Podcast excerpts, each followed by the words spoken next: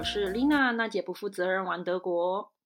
这一集比较特别，我邀请的是我的前同事。当时我们一起在印尼当空姐的时候，我们所属的航空公司比较特别一点，是印尼英航，是他们的国家航空公司，很像台湾的华航啦。当时我们招入的时候。小梦她还只是学生，那时候大四，要准备毕业考之外，还要在印尼培训。我觉得她真的太厉害了。她来分享她当时是如何规划，还没毕业的时候就准备她的职涯规划，如何在这中间索取到一个平衡点。小梦你好，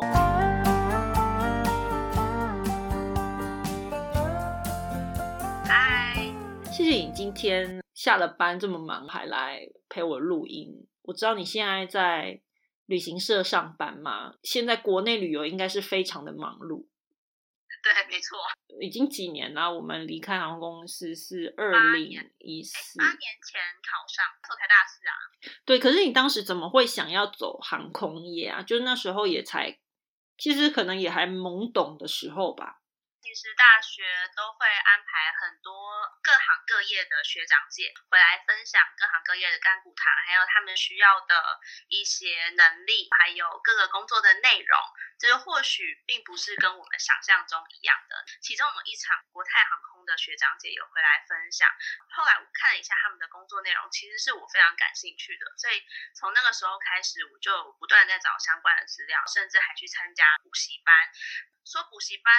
嗯，我觉得像空姐，大部分虽然说很多人是勤能补拙型，但是其实我觉得大部分还是算是嗯天分。大家真的会全部聚在那边，其实就是找一个一起努力的伴。还有很多的一些模拟面试，其实也是可以很帮助我们在面试的时候可以不要那么紧张，或失去了当时的水准。其实，在大四的时候，在台湾的大学生，其实很多人在毕业前根本就不知道自己毕业后要做些什么事，所以有一群伙伴跟你一起努力，一起找资料，一起互相学习，一起往前进的感觉会蛮好的，就会觉得自己不是很孤单。每个人自己得到的资讯其实都不太一样，大家互相分享。可能我知道。新航要来考试了，你知道华航要考试了，他知道，甚至是阿球航空什么的要来和大家互相分享资料，大家会一起去报名，这种感觉其实有伙伴的感觉蛮好的。我是很幸运，那个时候试了几次的面试以后，就很幸运就考上我们现在的航空公司。但其实当初我并没有想要来这间公司，你是吗？当时哦，其实真的，我我当时我年纪。大你几岁，所以我当时已经是有正式的工作，只是觉得不然就来试一试。我也有去上所谓的补习班，就是去上一两堂课，最主要还是想知道整个面试流程。我真的觉得这些所谓的面试是很固定的问题，大概你只要抓个一两堂，私下跟一些其他在准备考空姐的练习一下。为什么要练习呢？我觉得就是。第一还是有英文的部分嘛，你可能会需要想要在那样子的环境下，尤其是在有面试压力、紧张情况下，你是能够很如鱼得水的去展现自己的自信，这是一个我觉得要练习。就像说你现在要去面试，你也会希望在你的主管或者是主审官面前，你希望可以，不管你今天讲的是什么冠冕堂皇的话，讲谎话都好，你就是要把它讲的自己很厉害。在说谎，然后非常的流畅。对，就像是他觉得你没有选我，你错过了这样。对，这样子常练习，其实回答起来会感觉比较有自信啊。应该怎么说？没有错，我不知道今年二零二零年真的是航空业很惨的一年啦。但当时毕竟那一阵子，我不知道现在还有没有很航空热。但我记得那时候二零一二年到二零一四年左右，其实。是非常非常的热门，当然之后可能复兴，然后坠机之后，好像就有一阵子比较家长会担忧这样，但在那之前真的是一股热潮，哎，好多人去面试，好多人去组织了所谓的同学会。我们当时因为是在台中，所以也认识了一群准备要考空姐的朋友，现在也都还在线上的，或者是转成机师的也有。所以当时是一种革命情感吧，我觉得一起考上那个目标，分享当时的喜悦，我觉得是这样子。对啊，而且那个心态其实很不一样吧。当你四周人全部都在玩，但是你非常辛苦在准备很多资料，到处去面试。其实如果你没有伙伴，你会觉得非常的苦。当然，先可以跟大家分享一下基本的面试流程吗？你还记得吗？基本面试有最首先前提，你一定要先搞清楚你的书面资料到底什么时候要准备。我记得它有一些还要特别，它有写呃有规定的履历表格式，像这种就要特别注意。我记得好像是要先网络申请，以后你要收到他的面试通知，你才会去现场。很多航空公司其实也不止一关，它也是有一关过一关。像其实新航的就蛮恐怖的，我觉得 他就是进去，他就只问你一个问题，你回答完出来，他就直接告诉你说，呃，可能你十个十个进去，然后出来就跟你讲说一号、二号、四号留下来到下一关，其他人谢谢你来。对阿联酋也差不多是这样，事你就被刷掉了。新航是这样子，因为大家真的太多人考了，他也必须要很快速的去浏览，所以你要怎么展现自己是一个很不同的地方，尤其是国内的航空公司跟国外航空公司又是很不同的文化。歌词要怎么念，有怎么样的形式？其实网络上有很多人会分享他们去各个航空公司碰到的面试题目，其实多少一些资料，大家互相分享。多做练习，我觉得是必要的。当时真的练好多，还有要练假笑啊。我都是很真诚的笑。我们当时印尼航空其实算是蛮轻松的面试，我觉得也是他们第一次来台湾招考，所以透过代班。当时是找人力资源公司来面试。嗯嘛，我记得我上台北上两次，就 跟你说你通过了。我们当时体验是算是比较特别一点。应该说是二十年之后的首航，之前也有开过台湾线到印尼，但是没有所谓的台湾籍组员。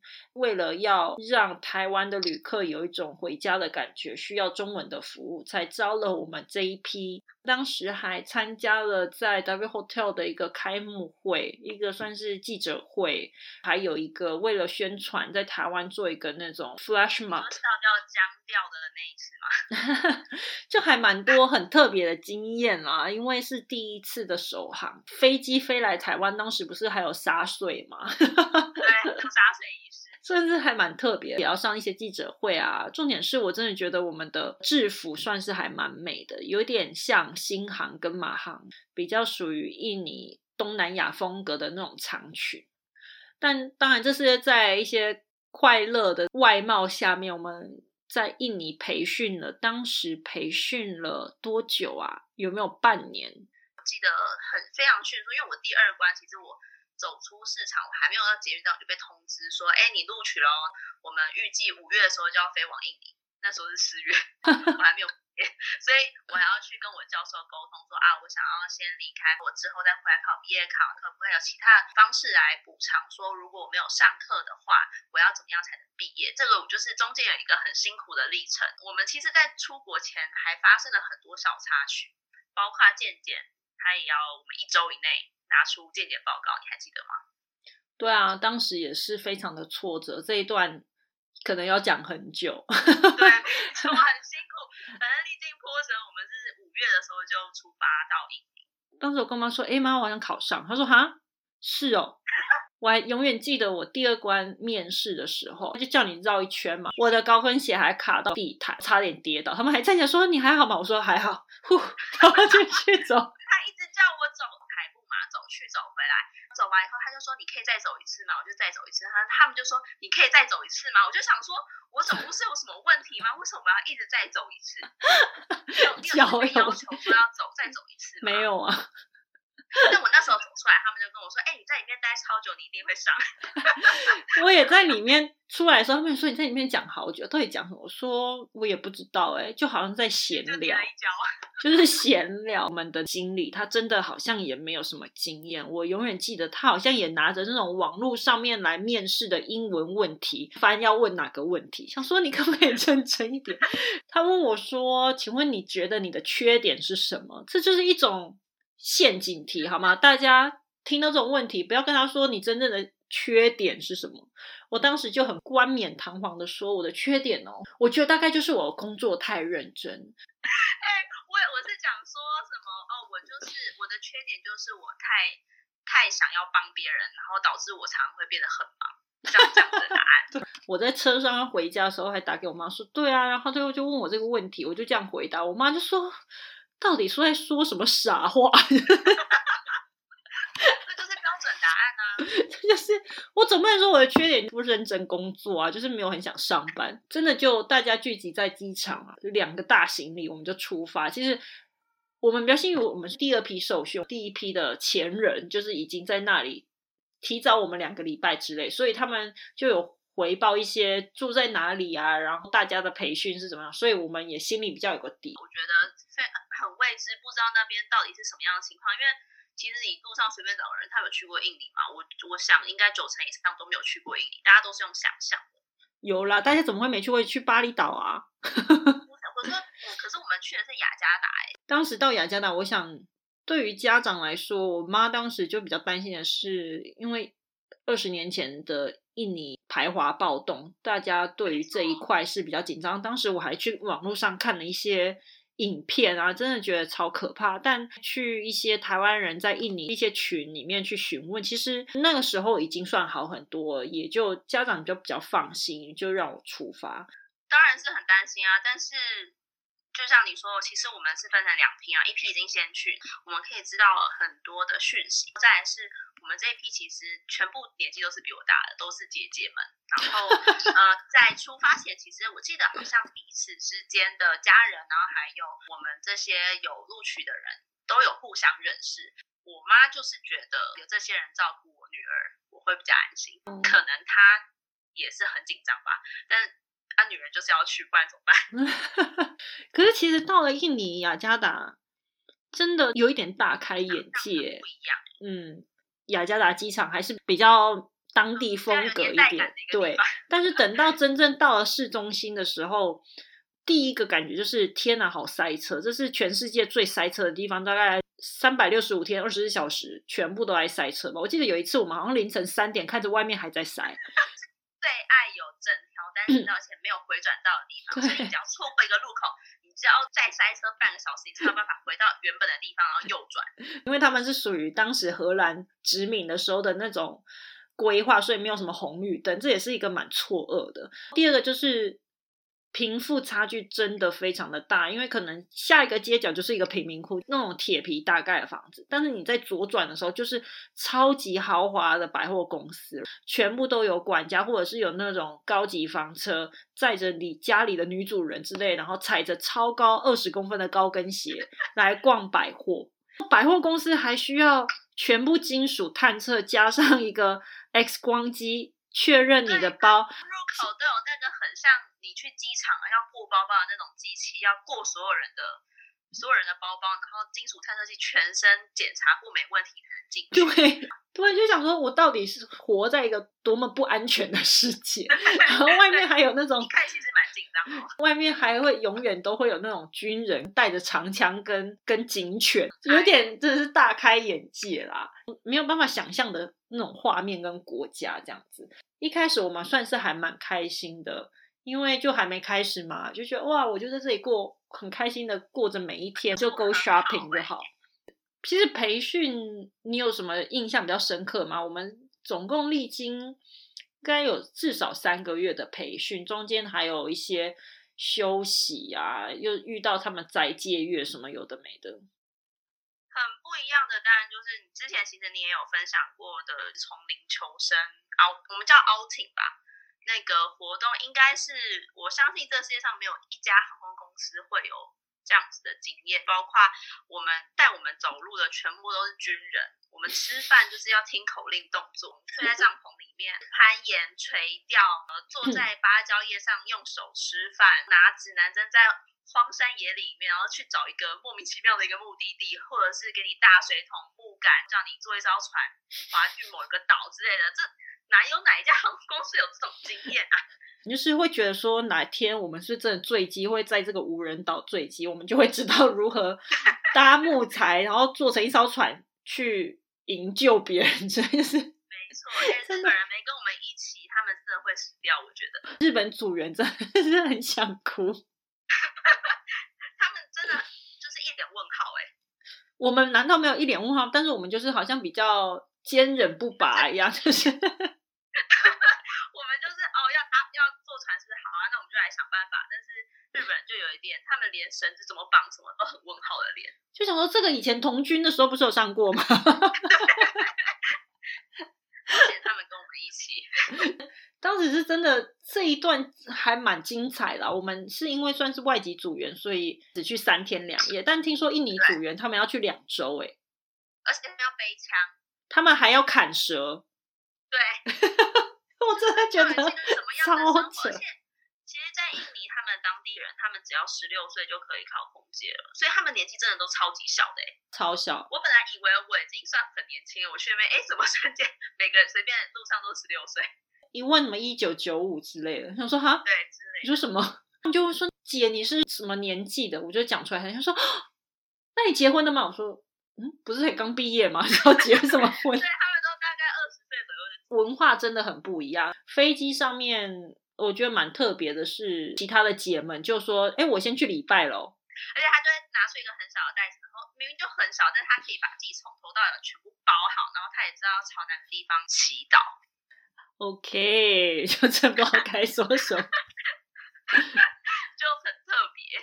斋戒月也很特别啊，只要太阳出现的时候就不能吃饭啊。所以我记得我们那时候好像都四五点就起来，六点就要从饭店离开，七点要到学校上课。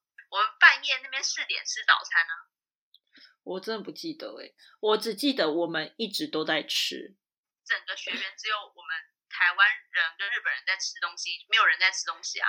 但是我们要先说，为什么我们一直都在吃？是因为我真的觉得我们算是培训规划，算是对组员很好。茶水永远都是供应着，早上会有一个一个点心时间，下午有一个点心时间，然后中午吃饭时间还会两个小时，因为他们还要去礼拜。但是你当时去，你觉得有没有真的没有办法适应的地方？他们真的太会拖了。而且常常你问一个问题，永远不知道找谁。还有刚刚说很拖嘛，他们其实最一开始我们培训只有说，呃，一一个月再就 fly training，然后就回来了。所以我那时候还想说啊，那这样子我还可以回来考毕业考啊，时间上很 OK。我记得好像是毕业考是八月吧，我就想说啊，那这样子时间上很充裕，我那时候早就已经回来台湾很久了。谁知道就是一天到晚。一直拖，一直拖，然后哪一天这老师又突然就哎休假了，今天没有 person 可以上课，然后再改天，然后今天放假，那就大家又跑出去逛街，拖到后来我要回去考毕业考，真的有够惊险。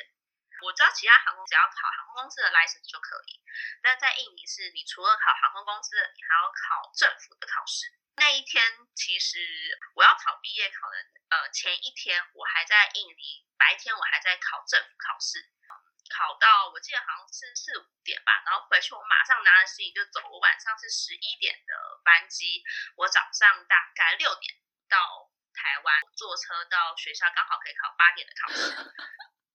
你真的好惨哦！好死不死，那天我的班机 delay 两个小时，我直接在机场大哭。因为就像你说的，其实我的我培训有没有过，跟我的。毕业考没过，其实是两个是一定要过，没有什么其中一个过。因为我要当空姐，我就是要拿到毕业证书。但是我不可能大学读的是你，我不拿毕业证书。所以我变成我两边都一定要考过。那天的班级累了两个小时，我在机场大哭。但不管，我这大半夜，然后每个人都在等飞机，我在那边看书，我自己都觉得那时候自己好可怜。在飞机上，其实我就真的只有在飞行的那段时间我睡觉。我一到台湾。我叫车啊，载我去学校，路上我也都在看书。我跟你讲的就是 delay 两小时嘛，我考不了第一堂课。但其实我们的考试，我我要补三科，第一堂课我就没有办法考了，我只好拜托我妈妈先去学校求老师，让我在我中间的空堂去补第一堂课，因为我真的不在台湾。后来我剩下在学校的所有时间，我都在考试。我考完试出来大哭。你还记得我们那时候的班机是早上的嘛？所以我我记得我考到五点多出来回家，然后准备一些东西。我隔天早上我又搭了早上八点多的飞机，然后再飞回印尼，因为我回印尼我还有其他考试要。哦，我真的觉得你好厉害哦，因为我们当时还。跟其他的组员出去玩，你就不能去，你必须要在家里读书。我们当时还包了车去野生动物园，包了车去看火山，去其他的城市，你就也没有办法去。对，我到现在还不知道那个动物园长什么样子。因为台湾籍组员真的人很少，所以尤其是我们这一个 team，就是这一个 batch 的人也就七八个吧，所以算是感情都比较浓厚的，也很常一起出去吃吃喝喝啊。一起骂培训啊，一起骂公司，骂这制度啊什么？对，但是其实反观看其他航空公司，因为我们也是有其他的。组员或者是日本组员，他们是从其他公公司过来，例如说是从利荣或者是从卡达，已经原本就是空姐，然后才过来。就说我们已经算是很幸福了，就是公司给我们的福利算是非常的好，当时薪资提供的也非常的好，跟其他台湾本土的航空业来说，我觉得最好的应该是老师们跟同事们，可能是因为我们是外籍吧，他们对我们就比较没有那样子的严谨，或者是。不会有学长姐制，我觉得比较少。是我们比较狗腿，或者是我们本来年纪就比较大，跟他们比起来，我们都请他们吃东西。对，我们就是很老，帮老师捶捶背啊，就说 Pressure，you're so tired，I know。哦，真的是辛苦了，什么？你今天好帅哦，什么之类的。对，我们就是很狗腿的一个班。以前真的好。我以前怎么那么好笑啊？但我记得还有上什么莫名其妙的有氧课，你还记得吗？我们除了有一般的课程，所谓的 security safety 飞机的构造，还有 service 课程，table manner 美姿美仪嘛，模拟课程这都是蛮基本的。但是我们有所谓的你说的国家考试。你要拿到国家的证照，其实不止丛林求生吧，我们还有一个是所谓的 team outing，还有老师会带我们去认识印尼的文化，带我们去参观博物馆啊，然后去看一些当地的市集什么的。我觉得也是一个让我们了解当地文化、当地印尼的一些特质啦。那个老师也是教我们美姿美仪，就绑那个超级高的头发。自从我们用了那个头，各家航空公司争相跟我们学，还请我们录影片教他们怎么盘那个头发。我们可以在头发上其实用了很多的发夹，但是完全看不到任何发夹。可是他，我觉得现在好多空姐都很多人呢用这个。自从我们开始弄这个头以后，所有人跟着我们这股热潮啊。可是我觉得那个是还蛮好看，但是印尼的会把 刘海吹超高，就很像当时五零年代的那个。我还记得你当时也去，好像去给印尼的人洗头，他就把你的头发 吹得很夸张。哎，吹起来很像那八点档里面的妈妈哎。因为我们有遇过那种国内线的妈妈，这种头发一定都是。有钱少妇，头发都吹的真的很像八点档，而且还是八零年代，不是现在八点档，而是以前那年代，头发会蓬很蓬，然后刘海也很蓬，十公分蓬对，但重点是有一次他们飞台湾是四个半小时，三个妈妈坐在一起四个半小时之后，他们头发也是长这样哦，坐在一起就好像粘在一起。哎，他们印尼人的那个发胶都超级硬啊，然后就是因为其实，在机场风很大，他们头发连一根刘海都不会掉下来。没有错，我们都很像疯子，太多奇妙的事情就觉得不可思议。但还好，我们真的没有所谓的学长姐制。我个人觉得，当然还是会遇到一些比较机车的学姐。反而是正式上线比较会碰到吧，在发圈里的时候真的还好。我们公司人很多嘛，其实每一个月。不知道会有几个 bitch 进来，你很快一个月之后就是学姐，然后两个月之后就是资深的学姐。对他们人超多的，我们公司大到都还要被我们公司弄一个行下，就到。啊，我觉得最不能适应是，虽然台湾也是觉得学长姐制的卑微啦，但是印尼是有一种礼貌过头，我觉得。听其他航空公司的朋友说，就说哦姐你好什么什么打招呼这是正常的，但是在印尼我们就要握手哎，还要亲脸对不对？就比较好的你就会亲脸，但你要知道我们每次你根本就不认识他，一整个组经过就会从第一位握到最后一位，但是有时候你遇到三组人，你就觉得到底要走完这一切，就是你只是从门口走到你的 gate，你就遇到三四组人，然后你就要一直的去。握手跟寒暄就超烦，然后你如果在组员休息室有人来，不是说你已经做定位了，那你那边用手机有人经过，还是要站起来赶快打招呼，因为他会过来跟你打招呼，就会超丑的，他就会过来跟你打招呼。他说可以不要来吗？不要来，不要再来了，真的好烦哦。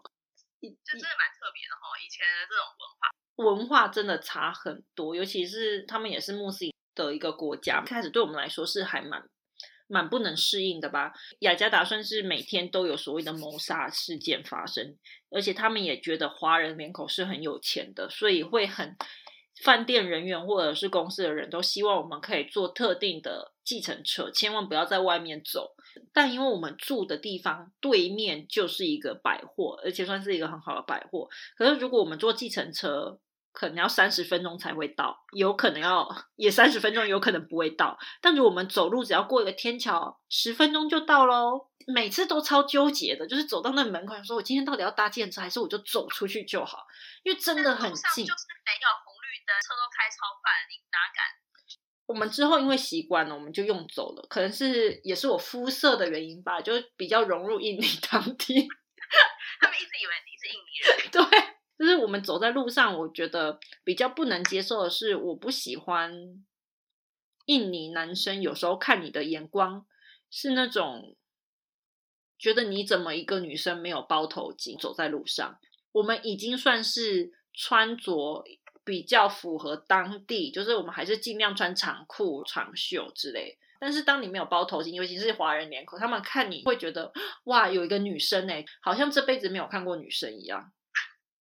对，那个眼神还蛮讨人厌。对，那个眼神是我很不喜欢。不然，其实我觉得他们很淳朴的吧？对，都很好啊。跟宗教可能也有一点关系啦。他们就是一个很信穆斯林、很传统的一个国家，对你也是蛮真诚的。说到大家觉得我是印尼人，我永远记得，我记得有一个 机长，然后在飞机上在点名说：“哦，OK，所以今天只有一位台湾人嘛。”然后我就摸过去说：“说我我也是台湾人，我也是台湾人。”机长看着我，嗯。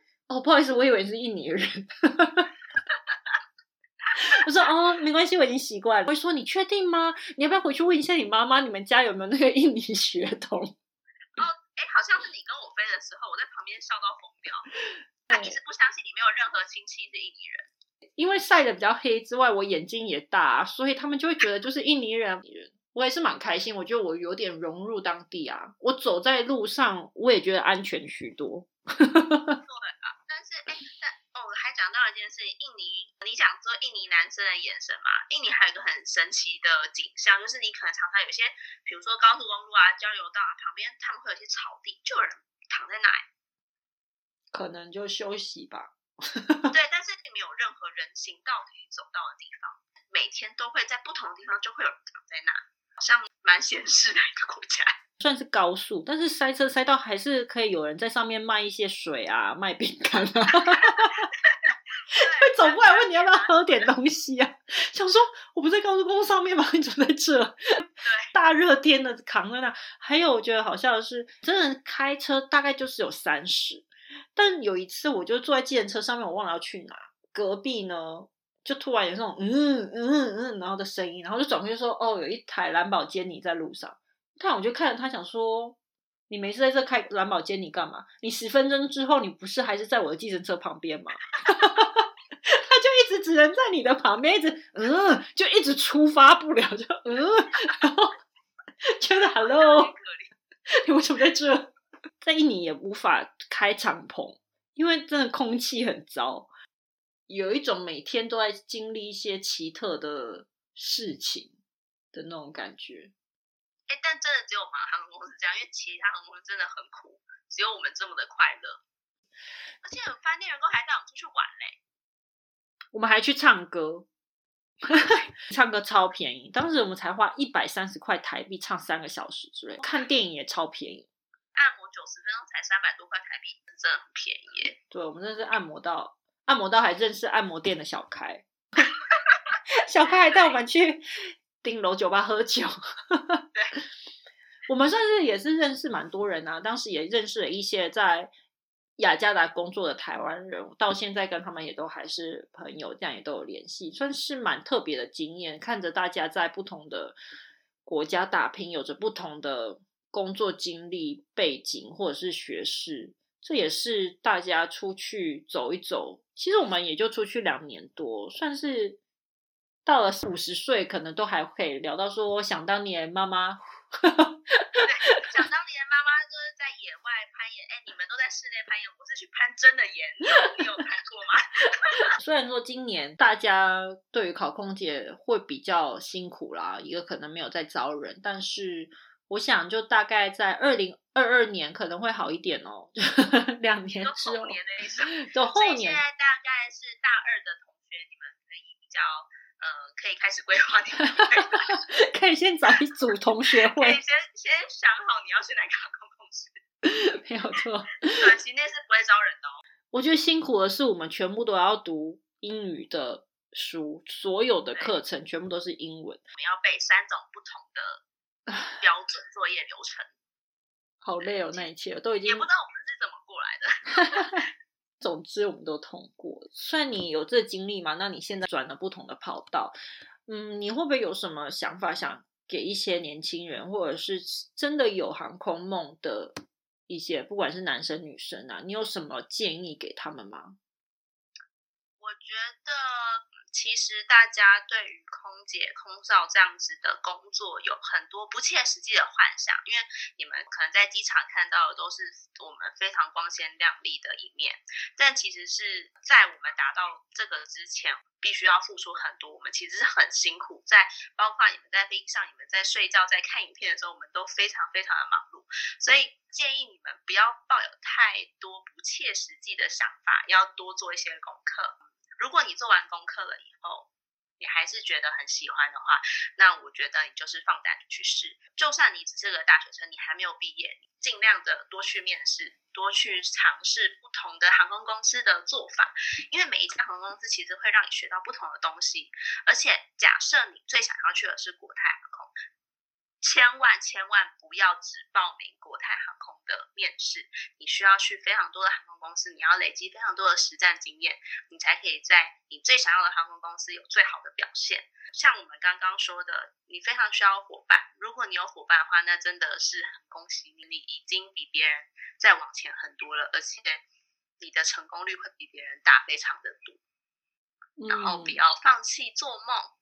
要相信做得到，真的，我觉得那时候很辛苦，在准备的时候真的很辛苦。你真的是要一直不断告诉自己，我做得到，要相信自己做得到啦。有时候我们其实当时也是有人考上，受训到一半就离开。我觉得不管你考上考不上，或者是你先离开，或者是你坚持到底。或许你也真的知道自己想要什么，有时候你没有真正进去到这个行业，你也不知道自己想要什么。有时候去参加了培训，才知道哦，其实真的不适合自己。趁早了解自己要什么也不是一件坏事，所以多做一些功课。网络上有很多的消息，都可以先去理解。如果真的还是不懂，有很多的机构或者是代办，或者是所谓的补习班，也都会让你去深入的去了解这个行业。只有你真的知道自己是不是适合。你才会开心在这样子的职场上面生活。有一些人真的就是不适合服务业，有一些人就是很喜欢面对客人。每个人的个性都不一样。嗯，你就去试试看。这份工作这么辛苦，很难撑得下去。我们就是喜欢看客人笑啊，或者是在背后骂客人都有可能。就是讲一讲，然后进拉帘子进去后半排 对，太多事了。就想说他刚才是耳背，可以再开一个专栏讲这，应该讲的三天三夜吧。就会说那个二十三号 B，他到底有什么事？他到底要喝几杯酒？我直接给他两杯。可以不要一直按铃吗？对，说刚才那个小姐还问我说还有饭吗？她以为这里是自助餐吗？牛肉饭跟鸡肉面，他就说他要鸡肉饭。而且重点是他们问的问题都不是在开玩笑，哎，都是很认真的问你说，那有真奶吗？呃。之类的，对，或者是我要一杯什么柳橙汁，然后少糖。Hello，奇葩！下一集再开一个，就是荒唐之之乘客。点人生，全世界最幸福的企业就是我们公司了，再也找不到更好的公司。今天很感谢你的分享，我们下次有空再约一集聊一聊不是太开心的事情。好啊 OK，好，谢谢你今天邀请我来。OK，拜拜。拜拜。